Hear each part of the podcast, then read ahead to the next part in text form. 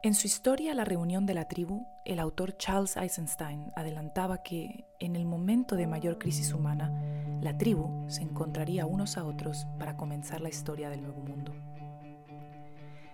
El metaverso, el Matrix, nunca ha vivido una crisis siquiera comparable a la que estamos viviendo. Es el momento del derrumbe total y el comienzo del nuevo mundo. Por lo menos es nuestra responsabilidad comenzarlo. Como el arcano de la torre en tarot, la destrucción no es fácil, pero es necesaria para el nuevo comienzo. ¿Cómo transitar por esta hecatombe juntos, con humildad y compasión, para que esta crisis no sea el fin, sino el principio? Eso es de lo que se trata este podcast. Bienvenida a Viaje a la Nueva Historia, la reunión de la tribu. Te estábamos esperando. Amiga, bienvenida a este nuevo episodio del podcast Viaje a la Nueva Historia, la reunión de la tribu. Y sí, vamos a estar hablando hoy de estrógeno. ¿Y qué pasa, Jimena?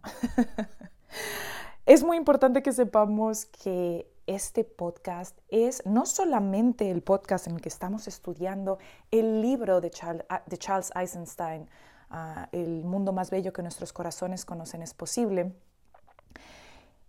sino que este es el podcast nuestro, es el podcast de la nueva historia y de la reunión de la tribu. Y eso se basa en lo que yo enseño, llevo enseñando años, que es la autosoberanía, ¿verdad? Es el poner y la interdependencia. Entonces, la autosoberanía es, yo soy soberano sobre mí mismo. Yo puedo entender y dar a mi cuerpo y a mi mente aquellas cosas que necesitan y si yo soy educado en lo que mi cuerpo realmente necesita, yo le puedo dar esos materiales de construcción y esas circunstancias y, esa, y ese medio ambiente a mi cuerpo para que sea él el que se mantenga, porque recuerda que si aplicamos la fuerza, si aplicamos el control y aplicamos la fuerza de voluntad, que es lo que nos dicen que tenemos que aplicar en la vida para llegar a algún sitio, para hacer algo, para sanar, o para estar delgados, o para estar fit, o lo que sea, lo único que vamos a estar haciendo es lo contrario. Lo que te quiero contar es que vamos a estar tratando todos los temas que son de la autosoberanía porque en la nueva historia vivimos en autosoberanía y en interdependencia. Si yo pongo la soberanía en mí misma, de mi salud, de mi mente, de mi cuerpo, y dejo que ellos hagan lo que tienen que hacer, cuido de mí mismo, estoy cuidando también del otro. Y si cuido del otro, cuido de mí. Esa es la interdependencia, que va de la mano inseparable de la autosoberanía. Y como sabes, mis temas principales siempre han sido los cinco pilares ancestrales. El tema del nuevo mundo eh, engloba los cinco pilares, pero dentro de ellos también vamos a estar hablando de los pilares uno a uno y, por supuesto, hablando siempre de la salud y de la salud femenina, que es la parte que siempre más me ha llevado adelante y que más me ha empujado y creo que es una de las principales cuestiones por las que me sigues. Y hoy vamos a estar hablando Vamos a estar hablando de, de, todos estos temas también en el podcast. Pero hoy precisamente vamos a estar hablando quizás de uno de los temas que más me preguntas que más te vuelven loca y que aunque tengo vídeos en YouTube, recuerda buscar Jimena de la Serna a menopausia para entender un poco más de estos temas. Me sigues preguntando mucho. La menopausia y todo lo que nos han dicho que es normal en la menopausia en realidad viene por un exceso de estrógeno o por una dominancia de estrógeno. Muchas mujeres que pasan por menopausia les dicen que tienen bajo estrógeno. Este no es el caso. Y sí, tú puedes tener bajo estrógeno en sangre y sin embargo tener dominancia de estrógeno. Porque no es lo mismo el exceso que la dominancia, aunque normalmente van unidos. Y aunque te midan el estrógeno, digamos, natural que produce tu cuerpo en sangre, no te están midiendo la cantidad de senoestrógenos y fitoestrógenos a los que está expuesto nuestro cuerpo, que son estrógenos externos, seno significa externo, seno con X, eh, y los fitoestrógenos son de plantas. Son mm, moléculas, digamos, que son parecidas, que funcionan, que eh, se parecen al estrógeno y actúan en nuestro cuerpo como un estrógeno muy débil que no es capaz de hacer las funciones de los estrógenos reales, naturales que producimos los seres humanos, pero al mismo tiempo producen desbalances y, y un caso de dominancia de estrógeno.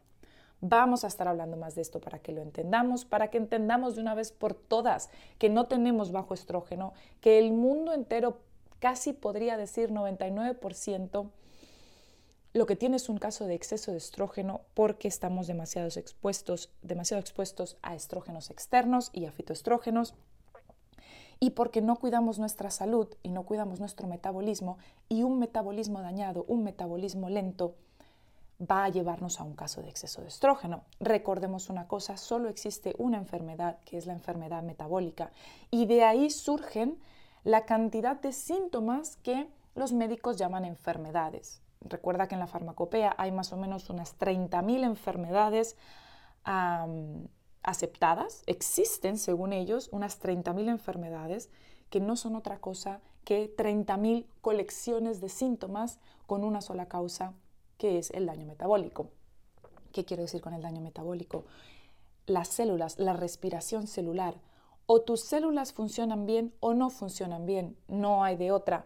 Y si funcionan bien, no ocurren los síntomas que llaman enfermedades y si no funcionan bien, empiezan a ocurrir aleatoriamente o dependiendo de muchas otras cosas, colecciones de síntomas que eventualmente un médico alópata puede llamar por el nombre de una enfermedad. Y lo que está llamando en realidad es una colección de síntomas.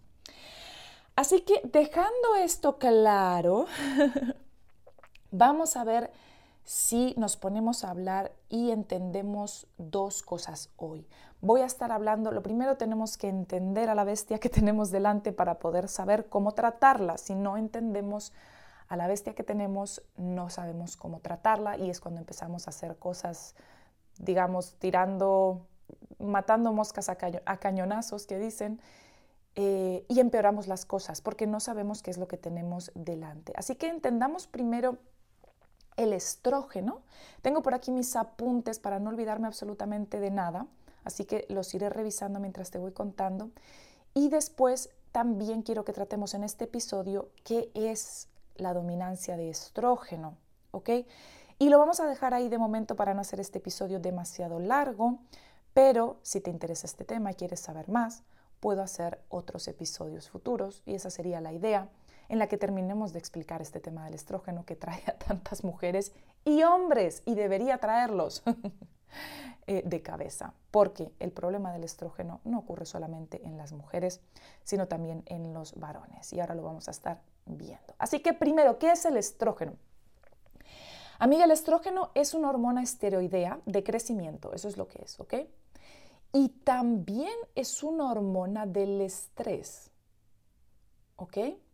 Si nos fijamos en la literatura médica, vamos a ver que el estrógeno se define como la principal hormona utilizada para desarrollar, regular y mantener el cuerpo y el ciclo femenino. Y por eso es que la conocemos comúnmente como la hormona femenina, pero y por ejemplo diríamos estrógeno es hormona femenina, testosterona es hormona masculina, pero tanto hombres tienen estrógeno y producen estrógeno como mujeres tienen testosterona, producen testosterona y ambos la necesitamos. ¿Ok? El problema que está viendo es que hay una deficiencia de testosterona tanto en varones como en mujeres y un exceso de estrógeno tanto en varones como en mujeres. Durante los años en que una mujer es fértil, ah, se cree que el estrógeno se produce principalmente en los ovarios, pero tenemos que entender que el estrógeno se produce en muchas partes del cuerpo. Se produce en las glándulas suprarrenales, se produce en las células grasas, se produce en el cerebro, en la piel y en casi todos los tejidos. ¿Te sorprende, amiga mía, que produzcamos estrógeno en tantas partes del cuerpo? Y es por esto que cuando le dicen a una mujer que después de la menopausia está baja de estrógeno simplemente porque sus eh, ovarios ya no están funcionando, y entonces se le da terapia o se le da estrógeno externo, la cosa es terrible porque esa mujer sigue produciendo estrógeno en glándulas suprarrenales, en glándulas grasas, en el cerebro, la piel y en casi todos los tejidos. Sorprendentemente para muchos, como estábamos hablando, querida amiga, el hombre también produce estrógenos y el estrógeno es necesario en los varones también para la excitación sexual, para la eyaculación y para mantener la buena salud del esperma. Por lo tanto, es necesario que lo tengan, pero en la cantidad necesaria. Y por supuesto que tengan mucho más testosterona que estrógeno. En los hombres, el estrógeno se produce principalmente en los testículos y también en casi todos los tejidos del cuerpo. Así que ya sabiendo esto, vayamos más allá y veamos los cuatro tipos de estrógeno principales que existen. Existen más, pero los cuatro tipos principales de los que vamos a estar hablando, que cuando hablamos de estrógeno estamos hablando de estos cuatro tipos, serían la estrona, también llamado E1, el estradiol, también llamado E2, el estriol, también llamado E3, y el este, estetrol, el estetrol E4 también llamado, ¿ok? La estrona, el E1, eh, es el que creemos que se produce después de la menopausia por los ovarios, ¿ok? O sea que, perdón Jimena, ¿los ovarios siguen produciendo estrógeno después de la menopausia? Sí, señora. Y se cree que es la estrona, el E1, el que producen mayoritariamente después de la menopausia, pero el E1, la estrona, también se produce en el tejido adiposo, es decir, en el tejido graso, tanto antes como después de la menopausia. ¿Ok? O sea que siempre estamos produciendo estrona. El estradiol, el E2, este es el que la mayoría de la gente piensa cuando piensa estrógeno, piensa en estradiol y piensan que este es el único que existe y este es el que se tiene que medir y digamos que es el oro absoluto del estrógeno. Bueno, este es el estrógeno, el E2, el estradiol, es el que se produce principalmente en los ovarios durante la edad fértil, ¿ok? Pero también se produce en los tejidos del cuerpo después de la menopausia. Estamos de acuerdo en que el estradiol, el E2, es el estrógeno más fuerte que tenemos, que es 10 veces más potente que la estrona, la E1, y es 100 veces más potente que el estriol, que es el E3 que vamos a ver ahora siguiente. El estriol, que es el E3, es el que se produce principalmente durante el embarazo y lo produce la placenta, ¿ok? Y el E4 se produce también durante el, embarazo, el estetrol se produce durante el embarazo y lo produce el feto, mientras que el estriol lo produce la placenta, el estetrol lo produce el feto. Pero el estradiol, el E2, es 10, 10 veces más fuerte que la estrona y 100 veces más fuerte que el estriol. Así que por eso es que se piensa que este es el único estrógeno que existe, que es el más importante, que es el único, la, la, la, la. Pero ahora tenemos que hablar de que, digamos, estos serían los cuatro estrógenos naturales a los que una mujer y hombre, eh, obviamente el hombre no está expuesto al E3 y al E4 porque son producidos durante el embarazo, pero el E1 y el E2 lo produce y debería estar la mujer expuesto a ellos y el hombre también durante toda la vida en diferentes cantidades dependiendo de si está fértil o no está fértil. ¿Ok? Y dependiendo de si es varón o mujer el problema, y si estuviéramos expuestos solo a esos estrógenos, la cosa no tendría problema, estaríamos perfectamente bien. Pero el problema viene, y este es el motivo, amiga, por el que te digo que el 99,9% de la población en el mundo tiene exceso de estrógeno y tiene dominancia de estrógeno, aunque le digan que su estrógeno o más bien que su estradiol está bajo, porque es que ese es el problema. Les hacen un análisis de sangre y les dicen el estradiol lo tienes bajo. Sí, claro, porque después de menopausia ya no produzco estradiol o produzco muy poco estradiol, ¿ok? Porque el estradiol se produce en edad fértil. Y entonces te dicen tienes poco estrógeno y entonces te meten un montón de estrógenos, cuando en realidad no están viendo que posiblemente la estrona la tengas alta o correcta y que después estás expuesta o has estado expuesta a toda esta cantidad de estrógenos exógenos que están haciendo que estés en un estado de exceso de estrógeno y de dominancia de estrógeno, incluso aunque el estrógeno en sangre o el estradiol en sangre salga abajo. Espero que me esté explicando, ¿sí? Ahí es donde está la, la contradicción y de por qué tantas mujeres piensan que tienen bajito el estrógeno y empiezan a tomar fitoestrógeno, soya, oh my god, soya. Tengo un vídeo sobre la soya, por favor, ve a YouTube y busca Jimena de la Serna soja o soya y mira a ver lo que te cuento ahí, porque es fuerte. ¿Cuáles son estos, estas fuentes externas de estrógeno que queremos evitar? La terapia de reemplazo de estrógeno. Las estas son terapias de sustitución hormonal que se les suelen dar a la mujer después de la menopausia, se les pone un parche o se les da fitoestrógenos de soja, etc. Y sí, se sienten mejor o empiezan a dejar de sentir sudores o calores o cosas así, pero volvemos a lo mismo. ¿Estamos solucionando el problema o lo estamos empeorando mientras que tapamos los síntomas? Esto es como la píldora para, entre comillas, los problemas menstruales o las, las reglas dolorosas o las reglas abundantes o la endometriosis. Yo te doy la píldora para que no sientas los síntomas de la endometriosis, mientras la endometriosis sigue adentro de ti, haciendo de las suyas y empeorando el problema. Lo mismo es con las terapias de reemplazo que estamos hablando aquí. Otra es la píldora, el estrógeno como anticonceptivo. Y recuerda que no solamente la píldora que te tomas, cualquier método anticonceptivo que contenga hormonas te está dando estrógeno. Un estrógeno que no es estrógeno, por cierto, ¿ok? Muy importante, es sintético, es fortísimo y literalmente está acabando con tu salud. Y esto se utiliza para inhibir la ovulación, disminuyendo las posibilidades de que la mujer se quede embarazada, pero está acabando con tu salud, mental y física, por cierto. Y lo sabrá cualquier mujer que haya estado en métodos anticonceptivos hormonales. Después tenemos los fitoestrógenos famosos de las plantas, que son estrógenos vegetales, que se pueden encontrar donde? En todos los productos del... Oigan, y no, a ver, se pueden encontrar en todos los productos que provengan de la soja o soya, en los cereales, en las legumbres, en los frutos secos y en las semillas. Es por esto que yo no recomiendo, aunque mucha gente que hace keto se pasa la vida comiendo harinas de, de frutos secos y semillas, harina de, por cierto, el coco no es un fruto seco o semilla, me van a preguntar, no lo es, la harina de coco es perfectamente saludable.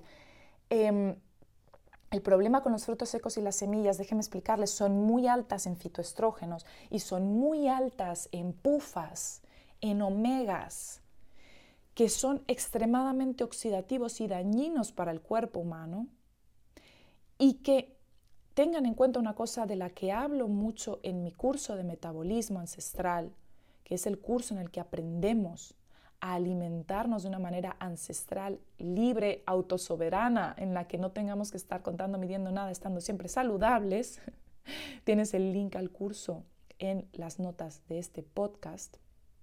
Lo tienes en functionalfemaleforce.com barra em, curso metabolismo, pero si vas a jimenadelacerna.com, Jimena con X, también vas a encontrar es, digamos, esa página están todos mis recursos, tanto los gratis como los de pago, y ahí vas a encontrar el curso si quieres saber más sobre esto.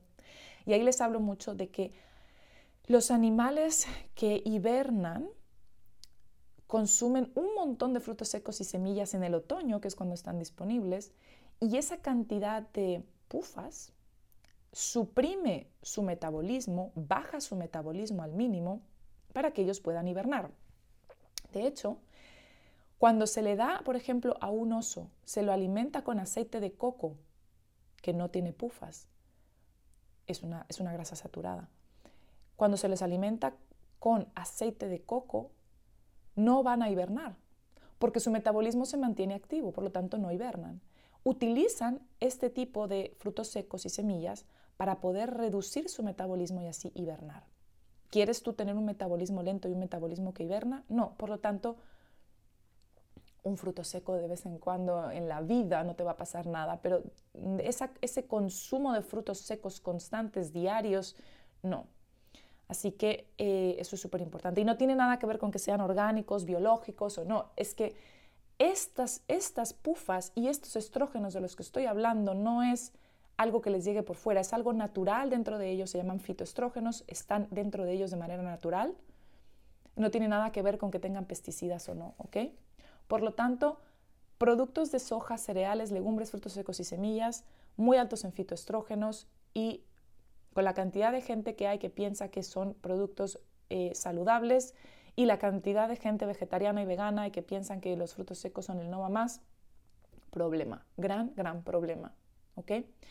Y después tenemos a los famosísimos, terribles xenoestrógenos, seno con X, xenoestrógenos, que son sustancias que tienen efectos similares a los estrógenos, pero que son completamente químicas, que no tienen nada que ver con nada natural.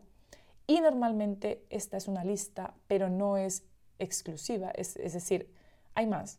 El, famoso BPA en los plásticos, los herbicidas, los pesticidas, los fungicidas, los parabenos, el mo, el alcohol, los pufas, que estábamos hablando, los detergentes y productos de limpieza del hogar, los, los productos de belleza y limpieza y higiene personal, los perfumes, mi gente, son muy fuertes en esto, los esmaltes de uñas, etcétera, etcétera, etcétera.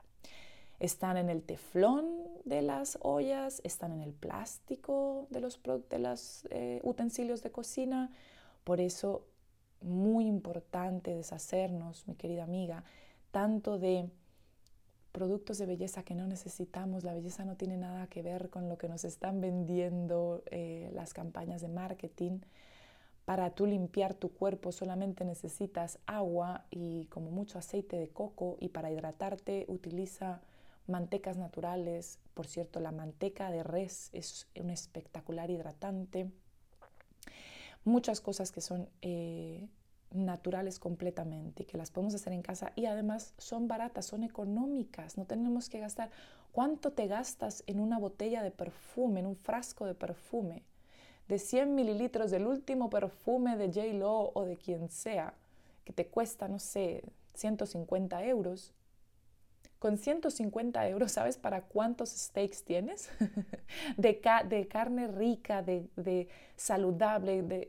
Entonces la gente dice, es que no me puedo permitir comer huevos todos los días o comer carne de pasto, pero se gastan 150 en un perfume cada mes. Pues, ¿y qué pasaría si esos 150 al perfume no te los gastas? Y te los gastas en comer bien. ¿Y qué pasaría si no gastas en productos de limpieza del hogar y limpias con vinagre y con agua caliente? Recuerda que las bacterias y todo eso que nos han metido en la cabeza, esto tiene mucho que ver con la antigua historia, ¿sí? El antiguo, la antigua historia, el antiguo mundo, de que todo está ahí para matarnos, ¿no? Y entonces tenemos que matar a las bacterias, tenemos que matar a los virus, tenemos que matar a los hongos. Y ya sabemos hoy en día lo que pasa cuando matamos a todo esto que nuestro sistema inmune, que nuestro cuerpo se enferma, porque nuestro cuerpo necesita vivir con estas cosas.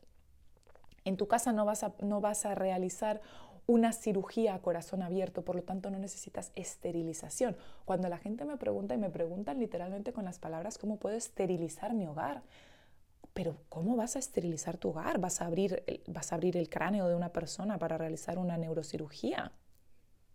El problema, uno de los problemas de que los niños tengan tantas alergias hoy en día, asma, es porque, no están, es porque están expuestos a muchos químicos y porque no están expuestos a, a la tierra, a los microorganismos y a todo lo que hay que estar expuesto. Así que ojo con eso. Por lo tanto, hablemos que hay que tener en cuenta que tanto si los estrógenos son naturales como exógenos que estábamos viendo, cualquier exceso puede crear problemas en el organismo.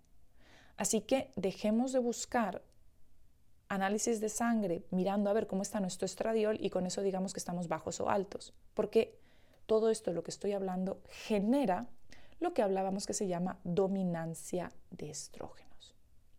¿Qué es la dominancia de estrógeno? O más bien la dominancia de estrógenos.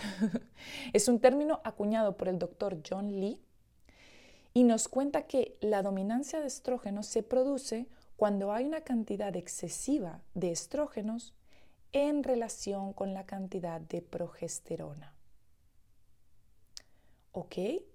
Entonces, tú puedes incluso que tengas bajito estradiol y todo lo que tú quieras y te digan tienes bajito estradiol.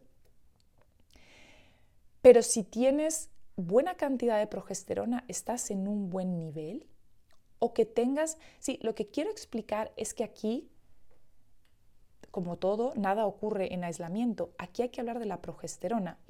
Una proporción saludable sería entre 50 y 100 veces más progesterona que estrógeno. ¿Ok? Eh, hay que tener en cuenta que si tenemos amenorrea, perdón, si no estamos ovulando, y recuerda que tú puedes tener la regla de no estar ovulando, Tengo una clase sobre cómo funciona el ciclo femenino que la puedes buscar en YouTube. Mm, es una clase de una hora. Jimena de la Serna, ciclo femenino o algo así, busca en YouTube. Y es una clase de una hora en que lo explico. Tú puedes sangrar todos los meses y no estar ovulando. O incluso puedes ovular y no producir suficiente progesterona. Y si no producimos suficiente progesterona, entonces tenemos demasiado estrógeno con relación a la progesterona. Y si ya no ovulamos porque ya hemos pasado la menopausia, vamos a tener menos progesterona. La progesterona se sigue produciendo incluso después de la menopausia, pero en menor cantidad.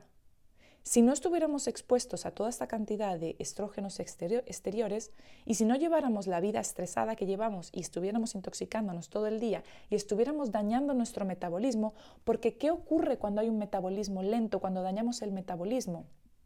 Que nuestro cuerpo no puede librarse del exceso de estrógenos, porque nuestro cuerpo puede limpiarnos del exceso de estrógenos. Pero para limpiarnos tiene que estar en perfecto estado. los riñones, el hígado, la piel, y no puede estarlo si tenemos un metabolismo lento o si tenemos un metabolismo dañado. ¿Cómo sabes si tienes un metabolismo lento dañado?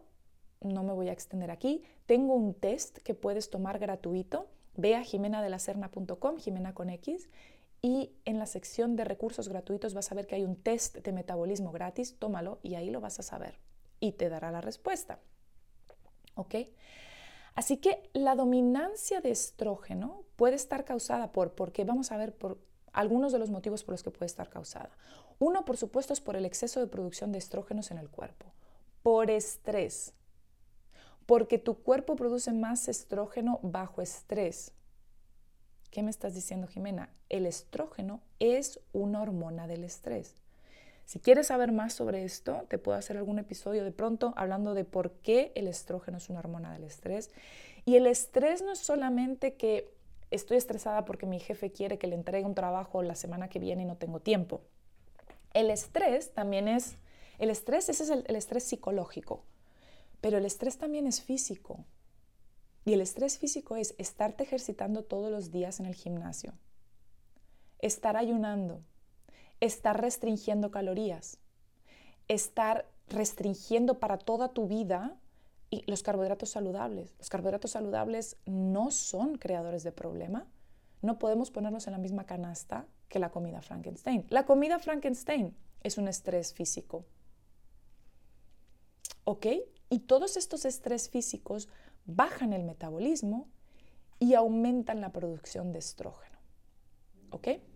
Por supuesto, el aumento de estrógenos de fuentes exógenas, es decir, de fuentes externas, que pueden ser, como habíamos visto, por los fitoestrógenos, por los que son los que están en, los, en la soja, en las legumbres, etc., por los senoestrógenos, que son los que están en los plásticos, los parabenos, el BPA, todas estas cosas, y por la píldora o cualquier método de control de natalidad hormonal, y también por las terapias de reemplazo hormonal todo esto nos está causando ese exceso. Lo que estábamos hablando, otro motivo, porque tu cuerpo no puede librarse del exceso de estrógenos. El estrógeno se desintoxica principalmente a través del hígado, del intestino y de los riñones, ¿ok? Y si cualquiera de estos tres órganos está comprometido, ¿por qué? porque tenemos un metabolismo lento, porque tenemos hipotiroidismo que nos lo hemos creado nosotros, hay estreñimiento, hay SIBO, porque no estás consumiendo suficientes calorías. ¿Ok? Si tú no consumes suficientes calorías, tu cuerpo no puede desintoxicar. Me encanta esta gente que hace dietas y come 1500 calorías al día o está contando las calorías todo el día y después se toman, no sé, unos jugos tremendos que para desintoxicar. Déjame darte la noticia de que si tú no estás consumiendo suficientes calorías, tu cuerpo no se puede desintoxicar. Así que ya te puedes tomar lo que quieras que no se va a desintoxicar. Si eliminamos para siempre y por completo los carbohidratos saludables, sí señora, eso también es un motivo de estrés y de no poder desintoxicar bien. La baja ingesta de proteínas, otro problema, y cuando digo proteínas me refiero a proteína animal. Si no consumimos, si estamos contando, pesando y midiendo la proteína animal, entonces no estamos consumiendo suficiente y sin proteína nuestro cuerpo no puede desintoxicar. Nuestro cuerpo no desintoxica con un jugo de zanahoria. Nuestro cuerpo desintoxica teniendo energía, calorías, proteínas, grasas y un metabolismo sano. Si no estamos consumiendo suficientes nutrientes, yo puede que me esté llenando la panza de cosas vacías como ensaladas y no tengo hambre porque me lleno la panza todo el día de, de frutas o de verduras, soy vegana, entonces como 3 kilos de kale al día o lo que sea, no estás nutriendo tu cuerpo, tu cuerpo sin nutrientes no puede tener un metabolismo saludable, el metabolismo baja por falta de nutrientes y, ocurre que no puede, el cuerpo no se puede desintoxicar. Por lo tanto, ¿por qué se daña el metabolismo? Por dos cosas y solo por dos cosas. Una, por falta de nutrientes suficientes para poder realizar la correcta función metabólica y por toxinas. ¿Ok? Y toxinas es todo esto lo que estamos hablando también. Y ahí entra también el estrés, por supuestísimo que también es una toxina. Y el estrés no me refiero a solamente el estrés psicológico y a las malas relaciones, también a exceso de, ¿sí? Todos los estreses físicos de los que estaba hablando hace un momento. Por lo tanto, si tu cuerpo no puede desintoxicarse del estrógeno, el estrógeno vuelve a recircular en el tejido y estás constantemente recirculando estrógeno con un exceso de estrógeno. Y finalmente, otra de las razones es la baja producción de progesterona. Hablábamos que la progesterona se produce cuando las mujeres ovulan a través del cuerpo lúteo. El cuerpo lúteo, que es el saquito donde, eh, eh, donde estaba el, el óvulo, es un folículo. Este folículo se rompe, suelta el óvulo y ese folículo se convierte en lo que se llama el cuerpo lúteo y produce la progesterona todos los meses. Si no estás ovulando, si tienes amenorrea, es decir, no estás teniendo la regla, o si ya has pasado la menopausia, tendrás baja progesterona. Pero eso no sería un problema si la mujer en menopausia tuviera también bajo estrógeno porque no estuviera porque uno ya no produce tanto estrógeno, no produce estradiol, que es el estrógeno más fuerte. Por lo tanto, vemos aquí la solución. La naturaleza es perfecta. Si una mujer pasa la menopausia, ya no produce estradiol, que es ese estrógeno tan fuerte, ya no lo produce, y los otros y los otros y los otros estrógenos que produce son muy flojitos, son muy débiles, son pequeños, son tal, y no habría ningún problema de que esta mujer ya no produjera tanta progesterona porque ambos estarían a buen nivel. El problema es que dejamos de producir tanta progesterona porque ya no ovulamos, pero el estrógeno sigue altísimo por todo lo que estábamos hablando. Entonces tenemos que entender que la progesterona también se produce en los testículos de los hombres, en las glándulas suprarrenales de los hombres y mujeres también. Así que siempre seguimos produciendo progesterona y esta debería ser suficiente para contrarrestar el estrógeno después de la menopausia si no estuviéramos metiéndole al cuerpo toda esta carga de estrógeno externo, estrés y estrés físico, ¿ok? Así que el estrés físico y psicológico, el hipotiroidismo, que al final el hipotiroidismo es bajo metabolismo. El colesterol bajo, mi gente, el colesterol bajo, la vitamina A baja, y la vitamina A no es el betacaroteno, la vitamina A solo existe en alimentos de origen animal, ¿ok? Todas estas cosas bajas y otras cosas, pero estos también y muy principalmente, y los más comunes, los más comunes es el estrés, el hipotiroidismo, el colesterol bajo y la vitamina A baja, pueden dificultar la producción de progesterona en las suprarrenales.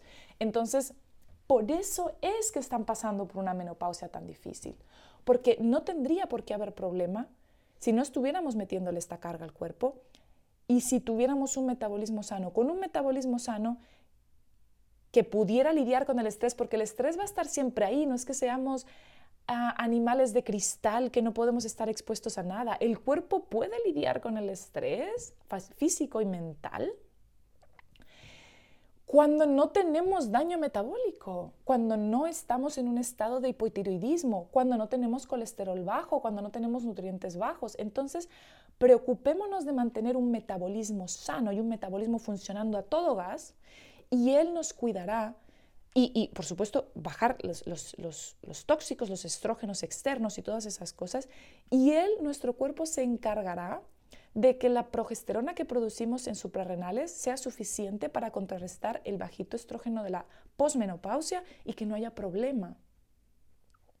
Y recordemos una cosa ya para ir terminando, y es que el exceso de estrógeno o el dominio de estrógeno puede ocurrir tanto en hombres como en mujeres y de hecho se ve mucho en hombres. Por supuesto se ve más común en las mujeres porque las mujeres producen más estrógenos, no hay duda. Pero en los hombres también. ¿Y qué ocurre? Fíjense cómo los hombres a medida que envejecen, esa es la menopausia del mujer, que es la testostepausia o algo así, le han puesto el nombre, tengo que averiguarme el nombre porque es como una menopausia de testosterona. Es que por los mismos motivos que nosotras, a ellos también les empieza a bajar la producción de perdón, les empieza a bajar la producción de testosterona a medida que envejecen, a medida que, que se hacen más mayores. Y como están recibiendo tanto estrógeno de manera externa, fíjense lo que está ocurriendo con los hombres.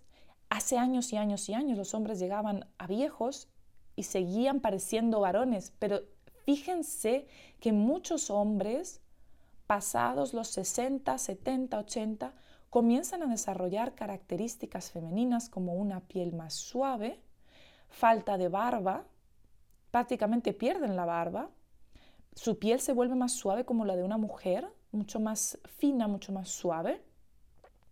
Empiezan a desarrollar grasa alrededor del abdomen, en las caderas, en los muslos, desarrollan celulitis, desarrollan senos, la ginecomastia. Y esto no es solamente en hombres mayores, se ve mucho además en hombres también jóvenes y de mediana edad, porque están demasiado expuestos a estrógenos. Y vemos a hombres de jóvenes y mediana edad, incluso adolescentes, con ginecomastia. Ginecomastia es el sobredesarrollo de los senos, el desarrollo de los senos en los hombres, que no debería ocurrir, los hombres no deberían tener senos. Y todas estas características femeninas en varones, tanto mayores como jóvenes. Es por lo mismo.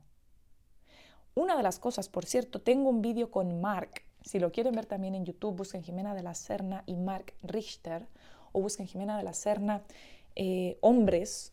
tenemos un vídeo juntos en los que les hablamos a los hombres de por qué se están afectando la testosterona y la fertilidad tomando cerveza y tantas otras cosas, todo esto añadido a, que están expuestos a los mismos senoestrógenos que nosotros, los hombres suelen tomar mucha cerveza y mucho alcohol, o más que las mujeres. La cerveza es extremadamente estrogénica. De hecho, la cerveza se inventó para que los monjes perdieran la libido por, el exceso de estrógeno. Si tú tienes exceso de estrógeno, pierdes la libido. Y para que los monjes perdieran el exceso de estrógeno, la cerveza se inventó en los monasterios para suprimir la libido de los monjes. Así que, por favor, dejen de tomar cerveza hombres y mujeres. Y no tiene nada que ver que sea orgánica, ecológica, es lo mismo. ¿Ok? Y el alcohol, como hemos visto, es muy estrogénico, por lo tanto se puede ver en hombres que toman mucha cerveza o mucho alcohol, se puede ver ese exceso de estrógeno. ¿Ok? Y ya para ir terminando este episodio, no hacerlo muy, muy largo porque podemos hablar mucho de estrógeno, quiero que me dejes tus preguntas para ver qué más podemos tratar sobre este tema. Tenemos los síntomas que pueden ser señales de una dominación de estrógeno. Recuerden que me preguntan siempre qué análisis de sangre me tengo que hacer para saber si tengo exceso de estrógeno. Ningún análisis, amiga. Observa tu cuerpo. Observa síntomas. Los síntomas son los que te van a decir. Así que tenemos el aumento excesivo de grasa. Recuerden que las mujeres deben tener grasa. Eso de las mujeres con abdominales rayados, eso no es saludable ni es normal. Las mujeres deben tener más grasa que los hombres, deben tener curvas, deben tener eh, eh, bordes suaves. Pero si tenemos un exceso, de verdad, un exceso real, ahí podría estar. Otro, otro, otro tema sería la ansiedad, las migrañas, la depresión, la falta de energía, la hipoglucemia, el pensamiento borroso o la niebla mental, problemas con el sueño, pérdida de memoria, cáncer, osteoporosis, síndrome premenstrual extremo, el famoso edema y el famoso síndrome de ovario poliquístico, que sí es un exceso de estrógeno y adivinen qué les dan a las pobres mujeres con esto, les dan la píldora y les empeoran el problema. Y aquí levanto la mano porque yo fui una de ellas que con 13 años empecé a mostrar exceso de estrógenos y me dieron píldoras y me dieron cantidad de hormonas que lo único que hicieron fue dañarme todavía más. Así que por favor, tenemos que poner la soberanía en nuestras manos, tenemos que aprender a sanar nuestro metabolismo y a mantenerlo sano y funcionando para nosotros. Porque solucionar todo este tema a base de pastillas nos tomaría toda la vida y no nos haría ningún bien. Pero cuando lo que solucionamos es el metabolismo y dejamos que sea nuestro cuerpo el que vaya sanando y vaya poniendo las cosas en su lugar, entonces no tenemos que intervenir. ¿Ok? Así que recuerden una cosa, la cantidad de estrógeno en sangre no es un buen indicador de la cantidad de estrógeno total en tejido y en sangre que hay en tu cuerpo. Y si queremos saber cómo equilibrar los niveles de estrógeno y progesterona de forma natural, te hablaré más de ello en otro post, en otro, no en otro post, en otro episodio de podcast. Pero el principal trabajo que tienes que empezar a hacer es un trabajo de cinco pilares ancestrales, Vea 5pilaresancestrales.com, el 5 con número, para que veas cuáles son estos.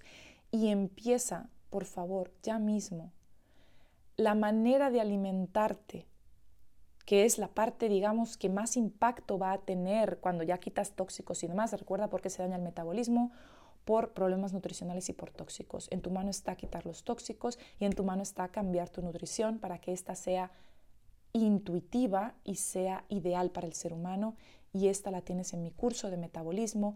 Recuerda que lo tienes en jimenadelacerna.com, Jimena con X, bajas al área donde dice eh, cursos y allí vas a ver que está curso de metabolismo, es mi curso estrella.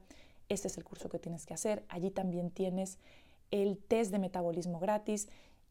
Tienes muchos recursos para el metabolismo porque mi tema principal es el metabolismo, porque el metabolismo es la raíz de todo y si sanamos y cuidamos nuestro metabolismo, vamos a sanar y cuidar nuestra salud completa, tanto física como mental, y solucionar todos estos problemas, incluso si ya estás en la menopausia y si no lo estás cuando llegues a ella, que llegues de la manera en la que deberías llegar a ella y no tener todos estos problemas. Así que te veo allí, eh, te veo allí Jimena, sí, te veo allí Jimena, te veo allí amiga en jimenadelacerna.com, Jimena con X, allí tienes todos mis recursos. También tengo una clase de metabolismo gratuita que la vas a encontrar en jimenadelacerna.com. Es una clase de vídeo en una hora que te va a explicar todo. Así que tienes todo, tienes recursos gratis, tienes recursos de pago como es mi curso estrella de metabolismo ancestral. Todo lo tienes allí. Amiga, no dejes de buscarlo, de poner la soberanía en tus manos y de acabar con este tema de que nos han hecho creer que estar enfermo es normal, que las 30.000 enfermedades que existen existen cuando solo existe una y que tenemos que estar esclavos de la comida y del control toda la vida. No te pierdas el episodio sobre el control que vamos a estar hablando en, el, en el podcast, en el siguiente episodio en el que hablemos del libro de Charles Eisenstein. Y aquí te dejo, amiga, con este. Espero verte allí, espero verte en el curso, en los recursos para que pongas tu salud en tus manos. Déjame tus preguntas en el blog y nos vemos nos escuchamos en el siguiente episodio. Gracias por escuchar Viaje a la Nueva Historia, la reunión de la tribu, conmigo, Jimena de la Serna. Este podcast y el 99% de mi contenido te lo ofrezco completamente gratis, dependiendo solamente del apoyo de seguidores como tú. Si quieres apoyar este viaje a llegar lejos, te puedes suscribir a mi canal, a mi blog y podcast en jimenadelacerna.com. Recuerda que toda acción, por pequeña o anónima que parezca, tiene un efecto mariposa inimaginable.